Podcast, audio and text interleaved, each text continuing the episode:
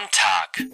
Ja, wir sind jetzt zwei Tage vorm Spiel. Das Training hier ist beendet. Jetzt nochmal ein etwas ruhigeren Nachmittag und morgen geht's dann auf nach München, Tag vom Spiel, mit dem Bus.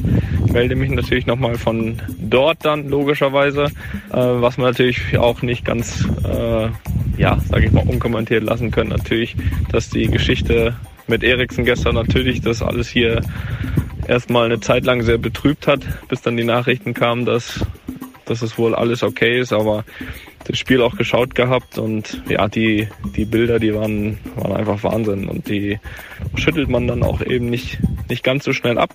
War dann natürlich eine Riesenerleichterung, als, als dann feststand, dass zumindest das Ergebnis nicht, äh, nicht so dramatisch ist, wie man es ja, befürchten musste, wenn man die Bilder gesehen hat. In diesem Sinne ist natürlich auch die Stimmung dann jetzt wieder deutlich besser und wir freuen uns auf das Spiel und morgen geht's, wie gesagt, nach München. Ja, die Spannung steigt, würde ich sagen. Ne? Konzentration hoch. Aber jetzt müssen die PS auch auf die Straße gebracht werden. Ne? Das weißt du ja. Also, bereitet euch weiter gut vor. Und äh, wir sind ganz gespannt hier auf Sylt. Wir fiebern mit, wir drücken die Daumen und können es kaum erwarten, dass es losgeht. Montag. One day left. So, jetzt gib doch mal zu, dass die Anspannung wenigstens noch ein bisschen steigt da. Kann ja nicht sein, dass du schon wieder so ruhig bist. Also ich bin's nicht. Was ist denn los mit dir, ey? Also, wir sind jetzt in München angekommen, Felix, mit dem Bus. Heute an die zwei Stunden von Herzogenaurach nach München, jetzt im Hotel. Heute Nachmittag steht das Abschlusstraining dann auf dem Programm. Ich weiß gar nicht genau, 17.30 18 Uhr oder sowas im Stadion. Ne? Mal ein bisschen Stadionluft und schnuppern für morgen. Ja, und mein Plan ist jetzt ein Mittagsschläfchen. So und nicht anders, mein Junge. Dienstag. Spieltag. Langsam wach werden jetzt. Geht los heute. Ich hoffe, die Vorfreude ist da. Du bist fit, hast gut geschlafen und äh, ich hoffe, dass du hier nicht nochmal extra Motivation brauchst, ne? Kleines Mittagsschläfchen und dann Vollgas. Vollgas. Ja, guten Morgen, Felix, ich bin wach. Jetzt gibt's gleich noch einen kleinen Spaziergang hier, kurzes Anschwitzen mit der Truppe und dann ein schönes Mittagessen, wie du wieder richtig sagst. Mittagsschläfchen danach und dann kann sie abgehen, die Luzi. Also, Lupe EM Spezial. Die Sonderausgabe zur Fußball-Europameisterschaft. Lupen EM Spezial. Der Tag danach. Ähm, wir haben das Vorgeplänkel gehört, war ja nochmal lang genug, aber war es dann vielleicht doch ein Mittagsschläfchen zu viel? Die Fragen werden wir jetzt klären. Toni, 1 zu 0 Niederlage. Hier heute am Mittwoch, einen Tag später, schon ein bisschen verdaut. Ähm, ja, hallo nach Sylt. Hallo, wo auch immer ihr uns hört. Verdaut ähm, nicht so richtig. Also was ich ausschließen kann, ist, dass es ein Mittagsschläfchen zu viel war. Ähm, das äh, ist Ritual. Das ist äh, vor Siegen und Niederlagen äh, immer gleich und äh, auch wichtig, um ausgeruht ins Spiel zu gehen. Und äh, ausgeruht war ich definitiv. Ähm, verdaut, ähm, ehrlich gesagt, vielleicht noch nicht noch nicht so hundertprozentig, weil es natürlich, äh, weil natürlich eine gewisse Enttäuschung da ist. Wäre auch schlimm, wenn es nicht so wäre, wenn man das Auftaktspiel ähm, eben verliert. Ich glaube, wir haben, können wir gleich noch ein bisschen darauf kommen, auf das Spiel, ähm, glaube ich, alles versucht, alles ähm, getan. Hat am Ende nicht gereicht. Ähm, möglicherweise auch verdient nicht gereicht, aber ähm, nee, also so hundertprozentig verdaut noch nicht. Aber ich denke, dass das im Laufe des Tages kommen wird, weil auch in meinen Augen einige positive Sachen dabei waren gestern. Ähm, und ähm, wir am Ende der Tage ja auch jetzt nur drei Tage Zeit haben bis zum nächsten Spiel. Aber trotzdem möchte ich natürlich auch mal fragen, wie die Lage bei dir ist auf Sylt, Felix. Urlaub läuft. Wie geht's dir? Und vor allem auch, wie hast du das Spiel gestern verfolgt und auch mal gesehen?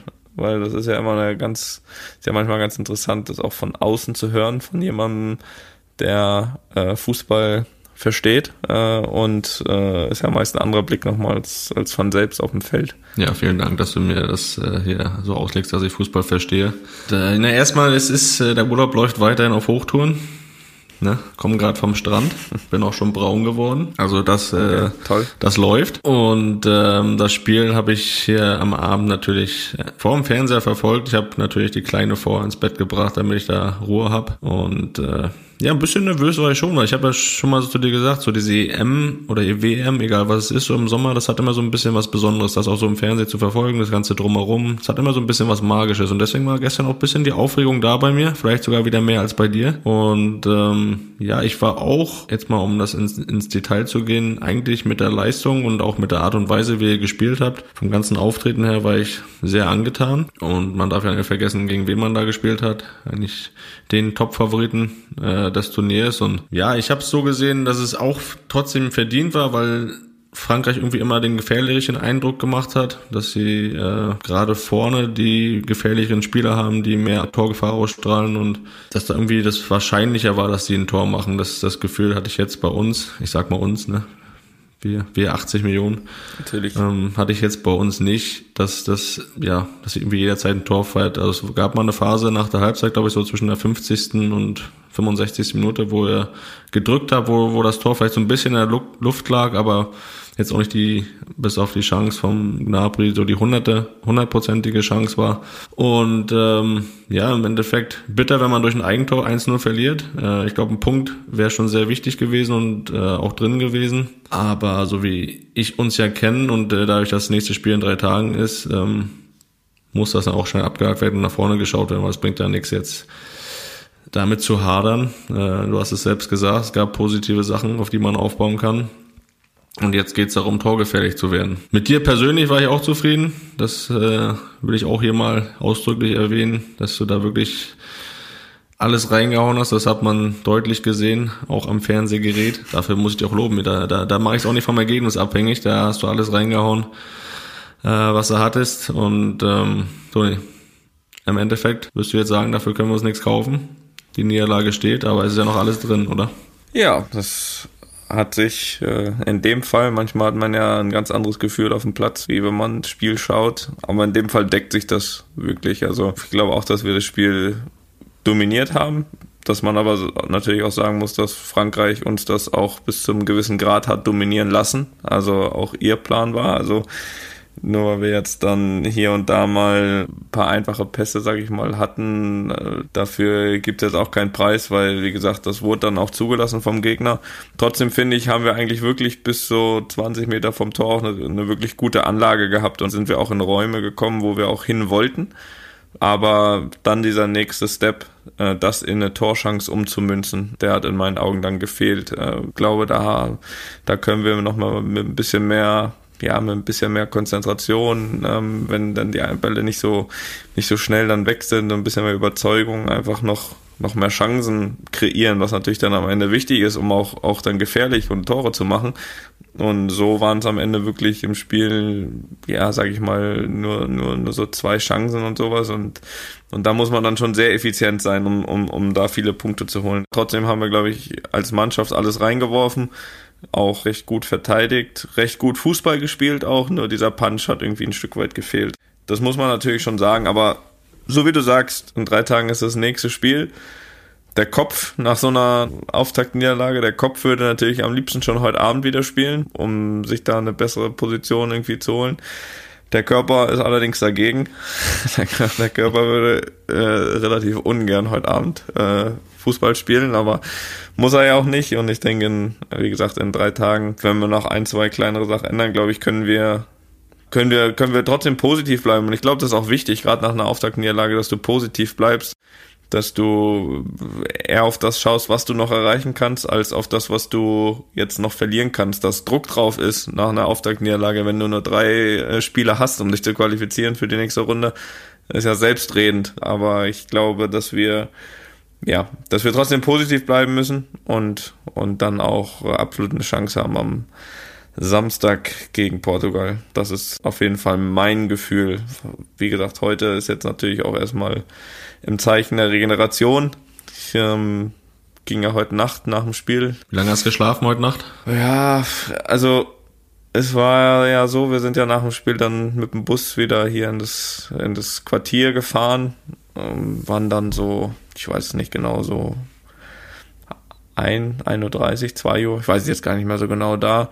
Und dann braucht es auch immer irgendwie noch ein bisschen nach dem Spiel, bis man einschläft. Dann war ich um, glaube ich, um 10 Uhr oder sowas wach, äh, allerdings noch mit einer leichten Müdigkeit. War auch vom Wecker, weil ich dann zum Corona-Test musste. Corona-Test war wieder auf dem Plan gestanden. Also ich hätte schon noch das eine oder andere Stündchen vertragen, aber das, das hole ich mir im Laufe des Tages noch, Felix. aber ansonsten, wie gesagt, ansonsten ähm, steht halt heute noch so ein bisschen Regeneration auf dem Programm. Ähm, bisschen was auch immer, Fahrradfahren, Stretching und sowas. Schwimmen. Äh, schwimmen, mal schauen, ja, ja, bisschen Massage und dann, und dann schauen wir, dass wir jetzt halt in den nächsten Tagen, vor allem natürlich, dass wir dann körperlich ähm, am Samstag wieder, wieder da sind, um dann hoffentlich die ersten drei Punkte zu holen. Ja, ich bin da optimistisch. Ich äh, habe da gute Ansätze gesehen. Du hast da gesagt, der Punch vorne hat gefehlt, aber ich fand, der Punch in der Defensive war da, bei allen, besonders aber auch bei dir. Ich habe da einige Grätschen gesehen, ne, fast schon zwischendurch eine Manndeckung auch gegen Pogba, äh, den du viele Bälle abgeluchst hast.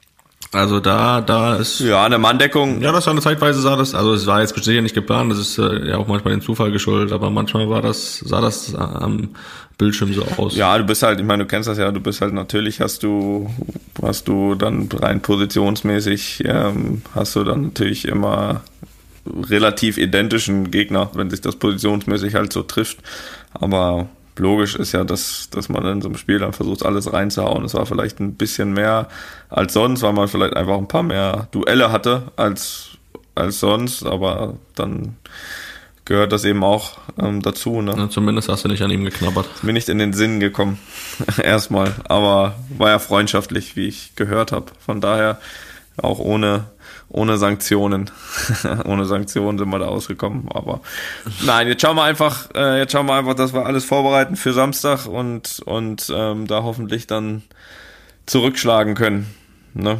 Und übrigens, äh, um vielleicht ein bisschen das Thema zu, oder wolltest du noch irgendwas äh, dazu loswerden? Nö, ich habe es äh, treffend analysiert, so würde ich jetzt mal meinen. Selbstverständlich. Wir wollen natürlich die heutige, nicht am Samstag, aber ich glaube im dritten Gruppenspiel wird äh, höchstwahrscheinlich auch ein Gast auf der Tribüne sitzen, äh, den wir heute jetzt auch nochmal etwas erwähnen wollen. Äh, ich fahre mal hier was ab. Happy Birthday!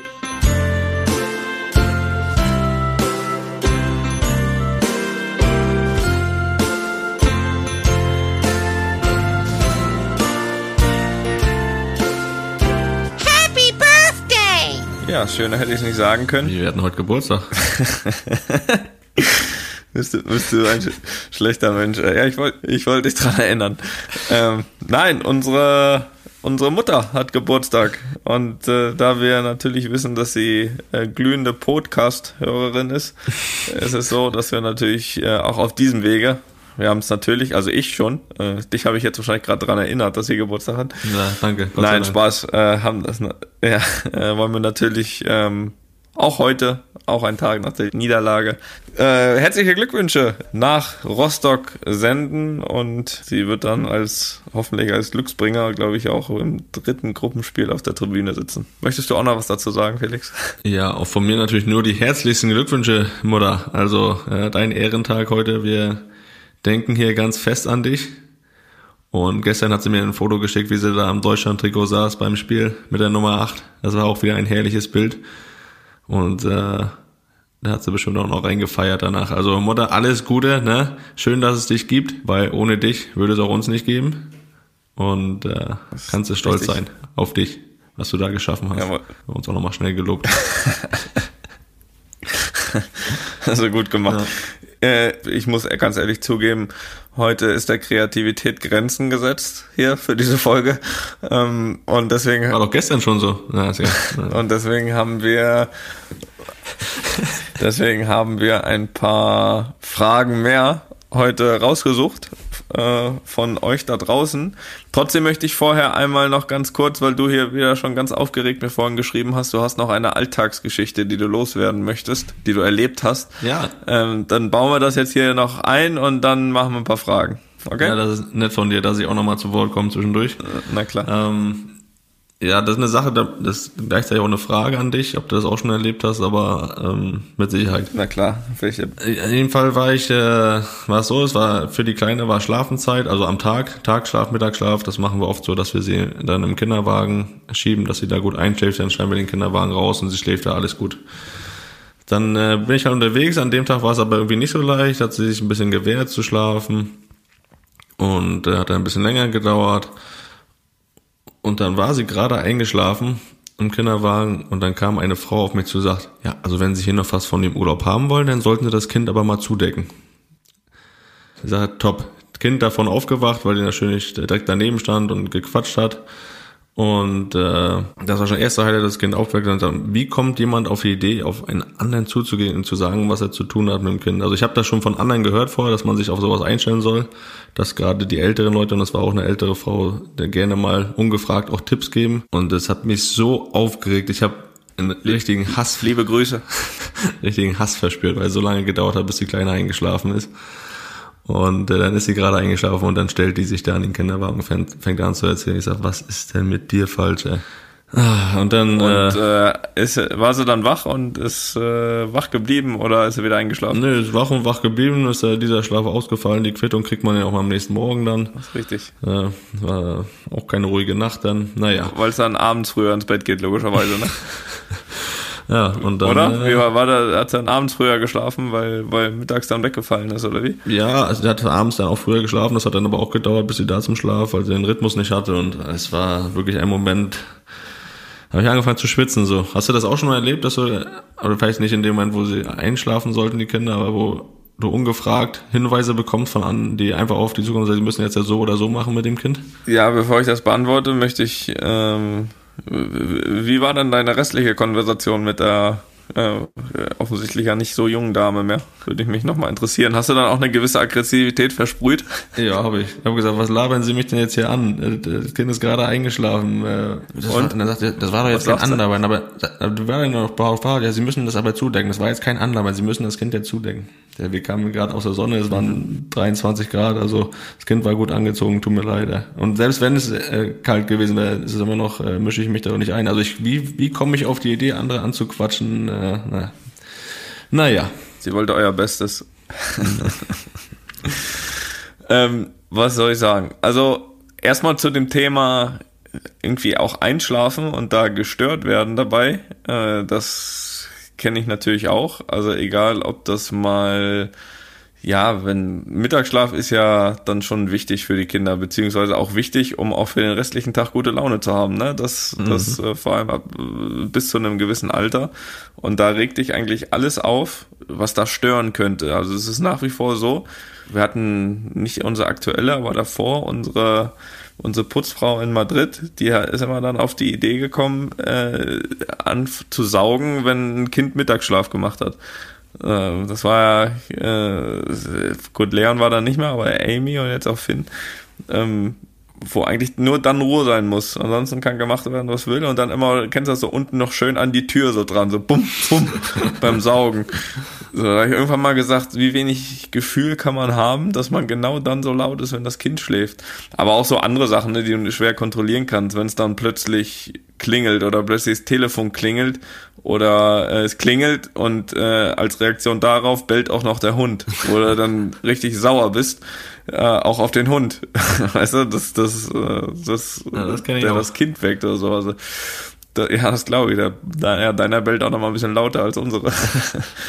ähm, was so Tipps betrifft, ehrlich gesagt, ähm, habe ich jetzt noch nicht so viel erlebt, dass mir da irgendjemand gesagt hat, was ich machen muss. Man hat das ja manchmal so ein bisschen in der Familie, ne? Liebe Grüße.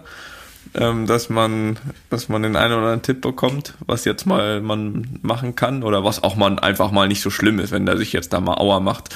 Also du kannst dir ungefähr vor- äh, denkst dir ungefähr, äh, wo, bei, bei, bei wem, äh, herzlichen Glückwunsch zum Geburtstag, aber ähm, das, äh, nein, also ist ja, ist, ist ja auch normal, dass, dass äh, am Ende der Tage, zumindest in der Familie, und äh, das würde ich jetzt auch mal der netten Dame aus Sylt äh, unterstellen, wollen ja alle das Beste, nur die Herangehensweise ähm, oder das Vertrauen in die eigentliche Eltern kann dann auch schon mal da sein, dass, Ja. dass äh, die das schon richtig sehen und richtig machen und ja. Aber Tipps, Felix, gibt's immer wieder, aber selten wahrscheinlich so so unnötige, wie, wie die du bekommen hast. Ähm, vielleicht sahst du auch einfach komplett unbeholfen aus. Ja, mit Kinder mal angeschoben, man tut mir leid. naja. Ja, naja. Haben wir überlebt, ne? Haben wir überlebt. Da habe ich mir das auch von der Seele geredet. Ne? Das ist schön, Felix. Ja, das wenn ich hier, wo dann? Weiß ja, weiß, wie es ist, ne? Ist ja wie, wie, wie wenn ein Länderspiel ist. Da gibt's ja dann auch 18 Millionen Bundestrainer, die da äh, So ist es. äh, reinreden, So ne? es. Und gleichzeitig gibt's dann 30 Millionen Top-Eltern, ne? Alle wissen Bescheid. So. Jetzt kommen Fragen. Die erste kommt vom, Antworten auch Antworten auch vom, von Henry aus Berlin. ja, das ist richtig. Meine Mutter sagt mir immer, dass das Frühstück die wichtigste Mahlzeit des Tages ist. Er sagt unsere auch, ne? Immer super Ja. lecker, vor allem Ja. im Hotel. vor allem, wenn man am Tag Leistung bringen muss. Seht ihr das auch so? Und Toni, was hast du zum Beispiel gestern vorm Spiel gegen Frankreich gefrühstückt? Ganz normal oder frühstückst du an solchen Tagen besonders? Zum Beispiel drei hart gekochte Eier. Beantworte du erstmal, Felix. Frühstück für dich auch wichtigste Mahlzeit des Tages und was isst du dann so ähm, am Spieltag? Hatten wir das schon mal? Ich weiß es gar nicht. Aber wenn nicht, mach einfach. Ja, vor allen Dingen finde ich Frühstück, gerade wenn man Zeit hat äh, und ausgiebig und in Ruhe frühstücken kann, ist für mich die, schon mal die schönste Mahlzeit des Tages. Finde ich immer sehr angenehm, Frühstück. Und ähm, am Spieltag, äh, ja, jetzt in der zweiten Liga, wenn du Sonntag, Samstag gespielt hast, also ich glaube, das haben wir auch schon mal gesagt, da stehen dann halt Nudeln mit Tomatensauce auf dem Speiseplan zum Frühstück. Und äh, das ist natürlich nicht so schön, ne? Da habe ich mich nie dran gewöhnt. Gib doch mal so ein Topspiel, 20 Uhr, fün- Montag 2015, was du da frühstückst. Ja, da gibt's dann schon eine leckere Eierspeise und äh, ein Brötchen und ein bisschen Avocado und ja, dann vielleicht noch hinten raus so ein, so ein Brot mit Marmelade oder so. Ne? Ein bisschen was Süßes ist auch mal schön dann. Ähm, aber das ist eigentlich nichts Wildes, was man jetzt andere Leute nicht auch frühstücken. Und ähm, ja, wie gesagt, das ist so, aber auch, sehe ich auch so, ne, da muss ich äh, den Müllern auch mal recht geben, Frühstück hat schon auch so eine Bedeutung für den Tag, ne? Also wenn man gut frühstückt, mit einem guten Gefühl den Tag starten, das ist doch immer herrlich. So, und jetzt die große Frage, was hast du gestern gefrühstückt? Was habe ich gestern gefrühstückt? Gestern gab's auch so ein bisschen Rührei mit einem Körnerbrot und, äh, und eine kleine Schüssel Porridge. Das war gestern mein Frühstück. Und das war auch, aber ich bin ja, grundsätzlich bin ich ja nicht so der Frühstücker. Also zumindest im Alltag zu Hause äh, habe ich ja schon hier und da mal gesagt, dass ich ja eigentlich oder oft ohne Frühstück auch trainiere. Also gar nicht, gar nicht frühstücke. Aber klar, so jetzt äh, vorm, vorm Spiel habe ich mir das schon, schon angewöhnt, auch dann zu frühstücken und ja, da geht's so in die Richtung. Auch Eierspeise bin ich auch ein Fan davon, egal ob, egal ob äh, Spiegelei, Rührei oder auch mal Ein ein gekochtes gekochtes Ei. Ne? oder ein pochiertes? Und Porridge dazu ist mal gar nicht so schlecht. Ähm, das am Spieltag, guck mal, heute zum Beispiel, ähm, heute zum Beispiel gab's einfach mal zwei, drei Toast mit so einem, kennst du das? Äh, kennst du, natürlich kennst du das. Ähm, aus so einem Honigding, aber jetzt nicht aus einem Glas, sondern das, was du so rausmachst. Ich weiß nicht, wie man das nennt. Ähm, weißt du, wie ich meine? Dieses Honigzeug da. ja, ja, aus dem Ding, wie man da rausmacht. Ja, Jetzt hast du mich verarscht. Oder du kannst es selbst nicht besser erklären. Naja, das müsst ihr, das müsst ihr euch jetzt denken. Äh, sieht man öfter mal an Hotelbuffets am Frühstück. Ich weiß nicht, wie das heißt. Und ich habe jetzt auch keine Zeit nachzudenken. Ähm, ich werde das nachliefern. Honigspender. Honig, Honig, ja, Honigspender. Honigspender, ich weiß ja nicht. Ja, so war das mit dem Frühstück. Und äh, hat auf jeden Fall natürlich irgendwie eine Bedeutung. Aber ich finde es auch, also im Urlaub frühstücke ich sehr, sehr gern. Also ganz anders als jetzt so übers Jahr äh, zu Hause. Da bin ich echt so ein.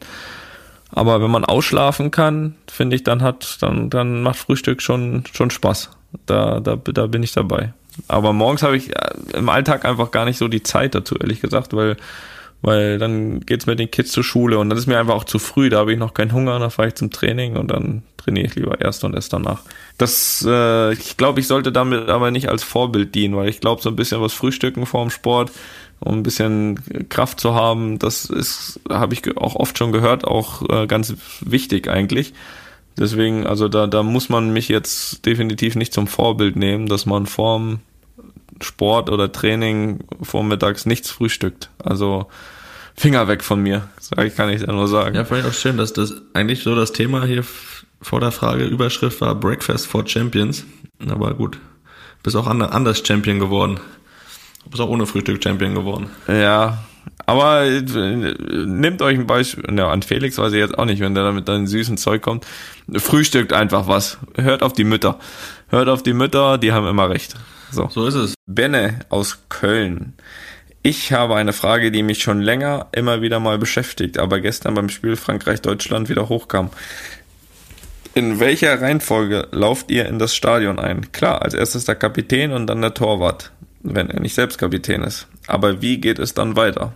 Ähm, ja, dann kommen die restlichen neun, würde ich sagen. Also, ist, was ich, ich, ich, Felix, wenn dich das nicht stört, ich mache die Frage und antworte einfach direkt. Ne?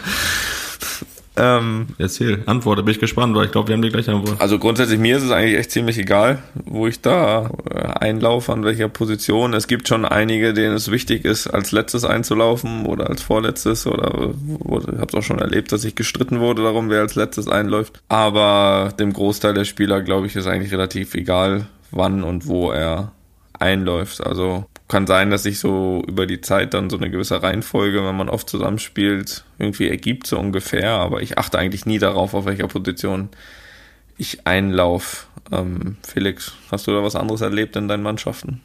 Ich glaube, Cristiano ist immer als letztes eingelaufen bei ja. Real. Ne? Ich glaube, Portugal ist ja jetzt Kapitän, aber ja, ja. dem war das, glaube ich, auch wichtig da. Ne? Ja, genau. Genau, einigen ist das wichtig. Ja, aber sonst ist es wirklich nach dem Kapitän und Torwart meistens habe ich so erlebt, dass man da den Kollegen reiner Zufall fragen müsste. Also das ist wirklich kein, da gibt es keine Anordnung oder so. Das, das passiert einfach. Also ich glaube, ich habe schon alle Positionen durch, bis auf die Nummer, auf den zweiten, da wo der Torwart läuft. Ja, aber es gibt auch, also ich habe, ich glaube in Deutschland ist relativ geklärt, aber ich glaube im Ausland ist es auch manchmal so, dass da habe ich auch schon gesehen, dass der Torwart da irgendwie irgendwann als siebter oder achter reingekommen ist. Also da habe ich schon alles gesehen. Aber wie gesagt, da gibt's jetzt keine großen Reihenfolgen bei uns. Der eine oder andere, wie gesagt, präferiert es, als letzter einzulaufen. Mhm. So, mach Nächste mal weiter. Frage, die mache ich dann. Jawohl. Die ist zum Thema Reporter, die nie gegen den Ball getreten haben. Von Andreas. Ich musste gerade Bela Reti ertragen. Ich hätte nie gedacht, dass ich mich mal über die Anwesenheit von Sandro Wagner freue. Er hat sogar einen richtig guten Job gemacht, fast wie damals in London. Ich war dabei. Tottenham gegen Werder oder auch Modric und Bale gegen Kroos und Wagner. Der Kroos war übrigens ich. Aber jetzt zur Frage, wie genervt seid ihr von Moderatoren oder Interviewpartnern, die noch nie gegen den Ball getreten haben? Ich habe das Gefühl, dass meine Interviews immer viral gehen würden. Ich bewundere eure Selbstbeherrschung. Klar, wenn man jetzt, sage ich mal, so reden würde, wie man das so hundertprozentig denkt. Also ich habe ja immer gesagt, ich versuche schon immer das, das ehrlich zu beantworten. Äh, dann würde die wahrscheinlich auch noch viraler gehen, wenn man das jetzt in äh, Fußballersprache, sage ich mal, beantworten würde.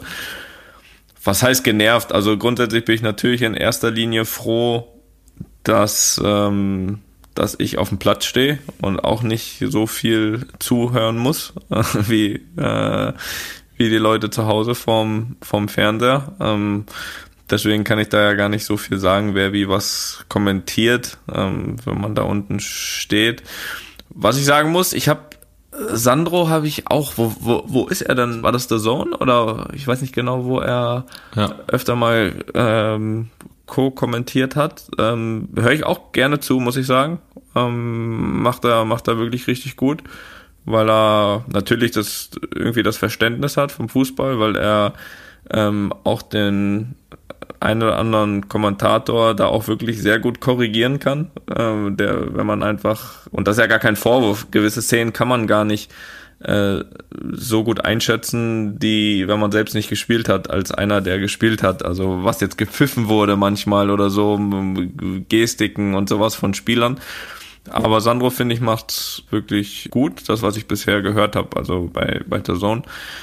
Und ähm, was heißt wie genervt? Natürlich kommt es immer so ein bisschen auf die Situation drauf an. Auch natürlich ist man, man kommt man auch einen Tick äh, besser gelaunt, wenn man das Spiel gewonnen hat. Äh, genauso andersrum, wenn man verloren hat. Aber man kann natürlich auch als äh, Interviewer, sage ich mal, seinen Teil dazu beitragen mit Fachkenntnis oder auch mit guten oder schlechten Fragen, äh, um das Interview noch in die eine oder andere Richtung zu lenken vom vom ganzen, wie soll ich sagen, vom ganzen ähm, Grundton. Grundton her und ähm, auch, auch natürlich, was man für Antworten haben möchte. Also es gibt natürlich auch den einen oder anderen, äh, der hat einfach keine Ahnung, der andere, der äh, versteht und fragt kritisch nach, was okay ist. Der andere wiederum will eigentlich nur diesen negativen Grundton. Ähm, andere fragen einfach das, was ähm, was, was einfach der Zuschauer auch hören würde, andere einfach komplett ohne negativen Hintergedanken. Da, da gibt's alles. Aber wie gesagt, ich versuche das ehrlich zu beantworten, wie ich es gesehen habe. Ja, ich will das gar nicht beantworten, die Frage. Ich möchte gerne hier ein ak sehr aktuelles Beispiel äh, mal abfahren. Ja, fahren wir. Sie haben alles gegeben, haben viel dagegen gehalten, aber was waren die größten Probleme bei den defensiven und offensiven Abläufen? Ja, ich glaube, dass wir, dass wir relativ viel von dem umgesetzt haben, was wir wollten. Dass wir, dass wir finden, in meinen Augen ein gutes Spiel gemacht haben. Dass wir Chancen hatten, auch ein Tor zu machen. Glaube ich nicht weniger als die Franzosen. Äh, von daher ähm, hat nachher ein unglückliches, unglückliches Tor das Spiel entschieden. Aber die Franzosen haben natürlich auch noch zwei Tore gemacht, die aberkannt wurden. Ja, wenn sie abseits ist, ist es abseits, ne? Das Absolut. gehört dazu, ne? Hatte manchmal den Eindruck, dass der Zugriff gefehlt hat, gerade beim Gegentor. Ja, natürlich, aber am Ende ist es natürlich auch eine Aktion, das Eigentor, die, die man auch vielleicht neun von zehn Mal noch, noch geklärt bekommt. Von daher, ähm, dass sie individuelle Klasse haben, wussten wir vorher. Und das ist 90 Minuten äh, nicht auszuschalten, das ist auch klar. Aber ich glaube, dass wir viel sehr gut kontrolliert haben. Das, äh, ich habe relativ wenige Konter von Frankreich gesehen.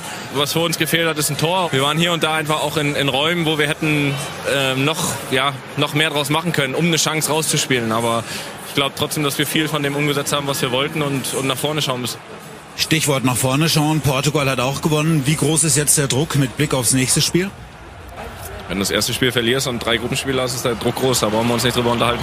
Dankeschön. Ja, unser geschätzter Freund Boris Bücher am Mikrofon. Beziehungsweise Toni Kroos am Mikrofon nach dem Spiel gestern gegen Frankreich. Äh, ja, was willst du sagen, ne? Wenn Abseits ist, ist Abseits. Ja, habe ich mir gesagt, ja. Pf, natürlich waren das, hätten das Chancen werden können oder auch Tore, wie man gesehen hat. Aber ich meine, die haben ja auch den Vorsprung dann gehabt, weil es abseits war. Also, also das sind ja, die, die können wir erst nicht als Chancen zählen, wenn, wenn man jedes Mal, wenn man einen Meter in Abseits steht. Wenn wir einen Meter vorne äh, im Abseits stehen können, haben wir auch einen Vorsprung. Von daher, ähm, deswegen glaube ich auch nicht, sage ich mal, das, was er auch gefragt hatte, dass uns so oft der, der, der Zugriff gefehlt hatte. Das, das, das Gefühl hatte ich einfach nicht auf dem Platz. Das Einzige, was ich vielleicht sagen würde, ist, ähm, das, was du auch am Anfang gesagt hast, dass sie natürlich, also dass sie, dass sie einen Tick gefährlicher waren als wir auf dem Platz. Vielleicht hatten sie die vielleicht eine oder andere Möglichkeit mehr als wir. Das kann man vielleicht im Nachhinein schon schon sagen, aber wenn man jetzt diese zwei Abseitstore, die kann man ja nicht als Möglichkeiten zählen, das ist zweimal Abseitspunkt. Ähm, dann war noch der Pfostenschuss, glaube ich, den sie hatten, zweite Halbzeit. In der ersten Halbzeit äh, nochmal, glaube ich, nochmal ein Schuss Mbappé, aber so viel mehr war ja auch von Frankreichs Seite nicht. Wir hatten glaub, erste Halbzeit den Abschluss noch von Gündogan kurz vor der Halbzeit und und und von von Gnabry die Chance von daher vielleicht gefühlt ein, zwei Möglichkeiten weniger, aber ansonsten war es relativ ausgeglichen und dabei, dabei bleibe ich auch. Und vom, vom Spielen her waren wir, waren wir mit Sicherheit nicht die schlechtere Mannschaft. Nö, ich fand das Interview gut. Ja. Ehrlich beantwortet ihr die Fragen. Aber das, was du eben sagst, man merkt dann schon, auch Ja. im Grundton, ob man jetzt gewonnen oder verloren hat, ne, dass man dann schon auch ein bisschen noch angriffslustiger vielleicht, wenn man, wenn man verloren hat, oder? Ja, mit Sicherheit. Äh, natürlich auch eine gewisse Enttäuschung, aber trotzdem auch in meinen Augen mit der Vorsicht, dass mir das mir jetzt auch nicht so schlecht geredet wird. Und ähm, wenn man mir halt zwei Abseitstore äh, so verkaufen will, dass jetzt der groß der Zugriff gefehlt hat oder oder ähm, man eigentlich ja höher hätte verlieren können, ja, nee, das das das das sehe ich anders, wenn es zweimal abseits ist. Zählt ja dann nicht, ist Freistoß Deutschland dann. Keine Torchance. Nicht wahr? Naja, äh, wir gehen mal weiter. Wir haben da noch äh, eine Frage, aber die, die, die kannst du ja jetzt einfach mal beantworten. Äh, das ist auch eine Interviewfrage, aber das, das machen wir jetzt mal. Ich will ja, dass du das auch beantwortest. Hast du bist ja auch in der Situation. Kommt von Tobi aus Hamburg. Meine Frage lautet, nach jedem Spiel, ob, E- ob EM oder auch Bundesliga, werden Interviews durch die Spieler gegeben. Dabei frage ich mich immer, ob man nach dem Spiel erstmal in die Kabine geht und dann werden verschiedene, Spieler durch zum Beispiel den Pressesprecher rausgeholt, um vor der Presse ein Interview zu geben? Oder steckt da gar keine Absprache dahinter und man meldet sich als Spieler freiwillig? Und gibt es eine Regel, dass ein Team mindestens x Spieler zur Presse schicken muss, weil es ja oftmals immer zwei bis drei Spieler gibt, die sich nach dem Spiel äußern, egal wie schlecht das Spiel war und wie wenig Lust man auf ein solches Interview hat? Boah, lange Frage für mich heute. Toni müde. Sag mal. Ähm, ja, also freiwillig habe ich mich noch nie gemeldet, aber es ist so, dass ähm, dieses On-Field-Interview ist ja direkt nach dem Abpfiff eigentlich, also da ist nicht nochmal reingehen in die Kabine. Und da kommt der Pressesprecher auf dich zu, ähm, wenn du vom Platz kommst und sagst hier das und das. Ich glaube, ähm, dass zwei bis drei Spieler auch vorgegeben sind von den TV-Sendern, die da die Rechte haben. Ich glaube, gerade so Sky und so haben da die Vorrechte, die sagen, äh, wir wollen zwei oder drei Spieler haben nach dem Spiel. Und äh, dann wird das da schon, glaube ich, in der Schlussphase des Spiels irgendwie mit dem Pressesprecher besprochen, wer da kommen soll. Natürlich gibt's, gab's auch schon Momente, wo ich gesagt habe, nee, will ich nicht.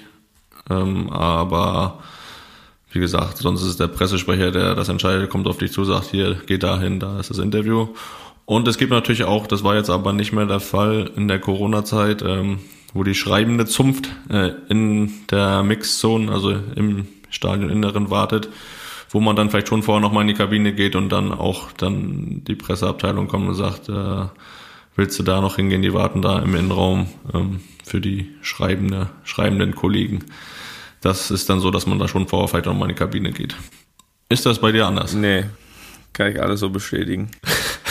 es ist nicht anders. Ich kann da nichts anderes sagen. Also On-Field ist wirklich dann entweder Wunsch von den äh, Fernsehstationen, aber ist natürlich auch nur ein Wunsch, kann ja keinen Spieler zwingen und Pressesprecher kommt auf die Spieler zu. Ansonsten ist meist Mixzone, was aktuell aber ausfällt, weil die Leute nicht vor Ort sind. Äh, und das ist halt dann nicht, nicht digital möglich. Ähm, von daher, ja, hast du alles gut gesagt. Also kam gestern der Kollege Jens Grittner, unser Freund Jens Grittner kam gestern auf dich zu und gesagt, hier, geh mal dahin. So ist es. Geh mal zum So Boris. ist es. Ja, mal zum Boris. Ja, siehst du. Mhm. Dann mache ich mal die nächste Frage. Die kommt nämlich von Vanessa. Bei Länderspielen treffen ja teilweise Teamkollegen der Clubs aufeinander. In dem Spiel gegen Frankreich hat man vor allem viele Bayern-Spieler auf beiden Seiten gesehen. Gibt man dann die Schwächen und Strategien des, der einzelnen Teamkollegen preis und verschafft sich so einen Vorteil oder spielt das gar keine Rolle? Erzählt zum Beispiel Müller, dass Hernandez hier und da anfällig ist. Ich drücke euch weiterhin die Daumen. Vielen Dank, Vanessa. Ich glaube, es ist klar, dass man natürlich mit seiner Mannschaft gewinnen will und dass man natürlich die eine oder andere Info von Spielern, die man lange kennt, äh, Stärken, Schwächen, natürlich versucht zu nutzen, um das Spiel zu gewinnen. Ich glaube, das ist, das ist ganz klar. Auf dem Niveau ist es natürlich auch oft so, dass es vor allem Stärken sind, auf die man hinweist, dass man die mit, mit seiner aktuellen Mannschaft natürlich irgendwie verhindert manche Spieler sind auch so gut, dass sie immer eine Möglichkeit finden, ihr Spiel durchzubringen. Aber trotzdem ist es natürlich so, dass man sich unterhält, dass man, dass man die Spiele vorbereitet und dass man natürlich die Informationen von anderen Spielern, die dann im Club deren Mitspieler sind, äh, noch nutzt, äh, um, um, um gewisse taktische Sachen irgendwie einzustellen, um auf gewisse Sachen zu achten.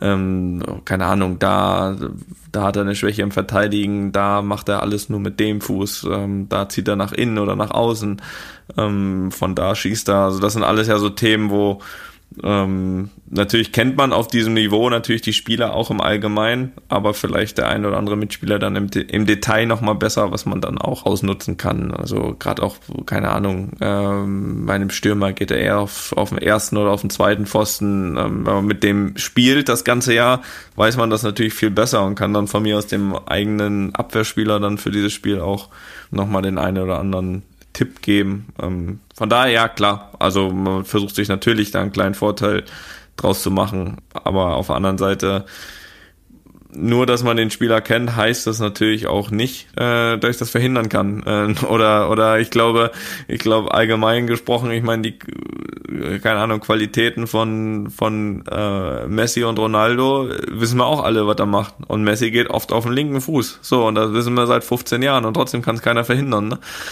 so, deswegen deswegen manche sind dann einfach Schwierig vor allem, ja. ja, nicht einfach.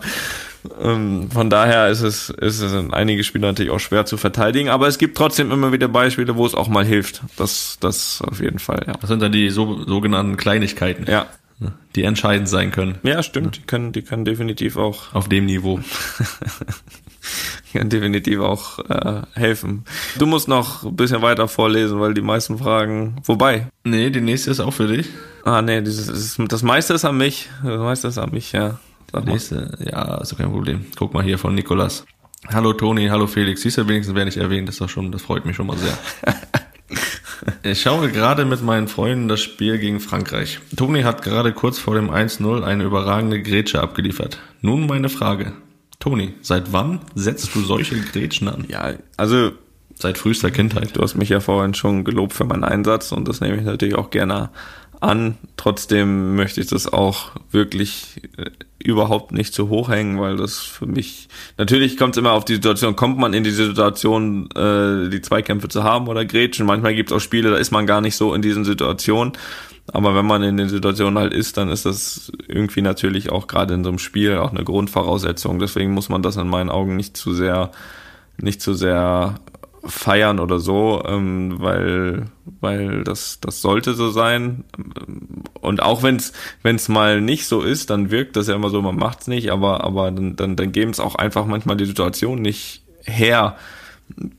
Ähm, man weiß ja, dass ich jetzt auch keiner bin, der grätscht, nur um zu grätschen, um, um ähm, irgendwie den, das, das, ja, den Eindruck zu machen, oh, der ist aber so, das, das, das, das ist ja nicht der Fall.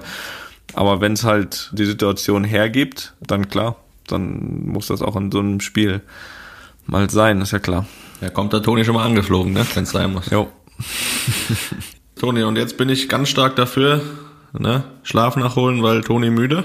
Und äh, wir Der brauchen. Toni kaputt. Toni auch ein bisschen kaputt. Toni auch ein bisschen ähm, kaputt. Aber, ähm, aber vom Kopf her, vom Kopf her ähm, hätte ich, hätte ich schon wieder Lust. Jetzt bringen wir den Körper noch hinterher und dann geht's weiter. So soll es sein. Wir brauchen dich am Samstag wieder grätschend und passend und vielleicht auch Torschießen. Das wäre doch schön. Ja, ich gebe mir Mühe. Wie immer. Sehr gut. Dann. Grüße ans Team. Felix, ich wünsche dir ein paar schöne Ja. Tage noch auf Sylt. Danke. Ich habe ja das Gefühl, äh, du bist da mittlerweile hingezogen. Eigentlich wollte ich dich noch fragen, ob du dir schon Zukunftsgedanken gemacht hast, aber da, das lassen wir jetzt weg. Äh, kann, können wir ja können wir irgendwann mal besprechen, ne? Im Urlaub weiß ich nicht mal, was morgen ist. Also, Gut, alles klar. Felix, schöne Grüße nach Sylt, schöne Grüße an die Familie und äh, wir hören uns, denke ich, doch wieder hier, ne? In ein paar Tagen. so soll es sein. Grüße ans Team, an die Mannschaft, an Yogi und Kopf hoch und immer weitermachen, ne? So sieht's aus. Tschüss. Und tschüss. Lupen EM Spezial. Die Sonderausgabe zur Fußball-Europameisterschaft. Lupen EM Spezial. Die Studio Bummens Podcast-Empfehlung. Was haben wir eine Scheißangst? Das ist Ken Jebsen. Er ist Verschwörungstheoretiker. Vielleicht der einflussreichste Deutschlands. Mann, haben wir eine Scheißangst, wie das ausgeht. Hier spricht er über Corona. Er vermutet eine Verschwörung der Eliten. Bill Gates ist auch ein Freund von Drosten und unterstützt den und das äh, Robert Koch Institut und Bill Gates Und Ken. Jebsen will sich nicht mehr manipulieren lassen. Wow, das ist jetzt aber ganz schön dark. Ich kenne Jepsen noch ganz anders. Er hat schwarzes Haar und äh, buschige Augenbrauen. Seine Stimme ist laut und aufdringlich. Er macht einen ziemlich brutalen Eindruck. Diese jungen Menschen haben seit Wochen nichts mehr gegessen. Und ich frage jetzt einfach mal hier in die Gruppe, habt, habt ihr vielleicht Hunger? Wollt ihr mal Kekse oder Plätzchen probieren, ja oder nein? Damals, da war er der wildeste, der innovativste Radiomoderator Deutschlands. Er war der Rockstar und ich war Fan.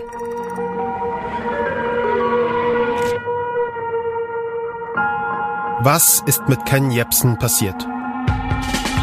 Vom geliebten Radiomoderator zum vielleicht einflussreichsten Verschwörungstheoretiker Deutschlands. Wie konnte es dazu kommen?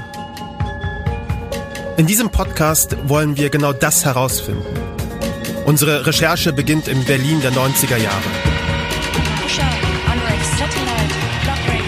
Sie führt uns auf die Friedensmahnwachen von 2014. Sie führt uns in die tiefsten Tiefen des YouTube-Kaninchenbaus.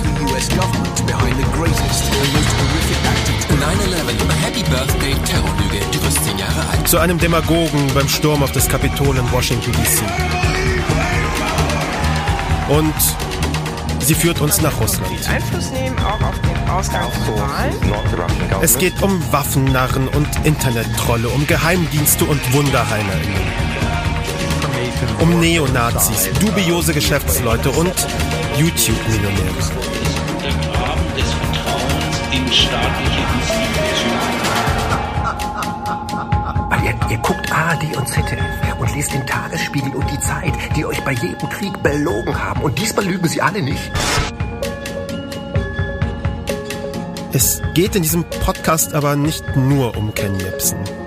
Es geht auch, so pathetisch es klingt, um uns. Denn Verschwörungstheorien sind gefährlich und sie sind angekommen in unseren Familien, in unseren Freundeskreisen, bei Menschen, die wir kennen. Mein Name ist Kaschrau Beros. Das ist Kuibolo. What the fuck happened to Ken Jebsen?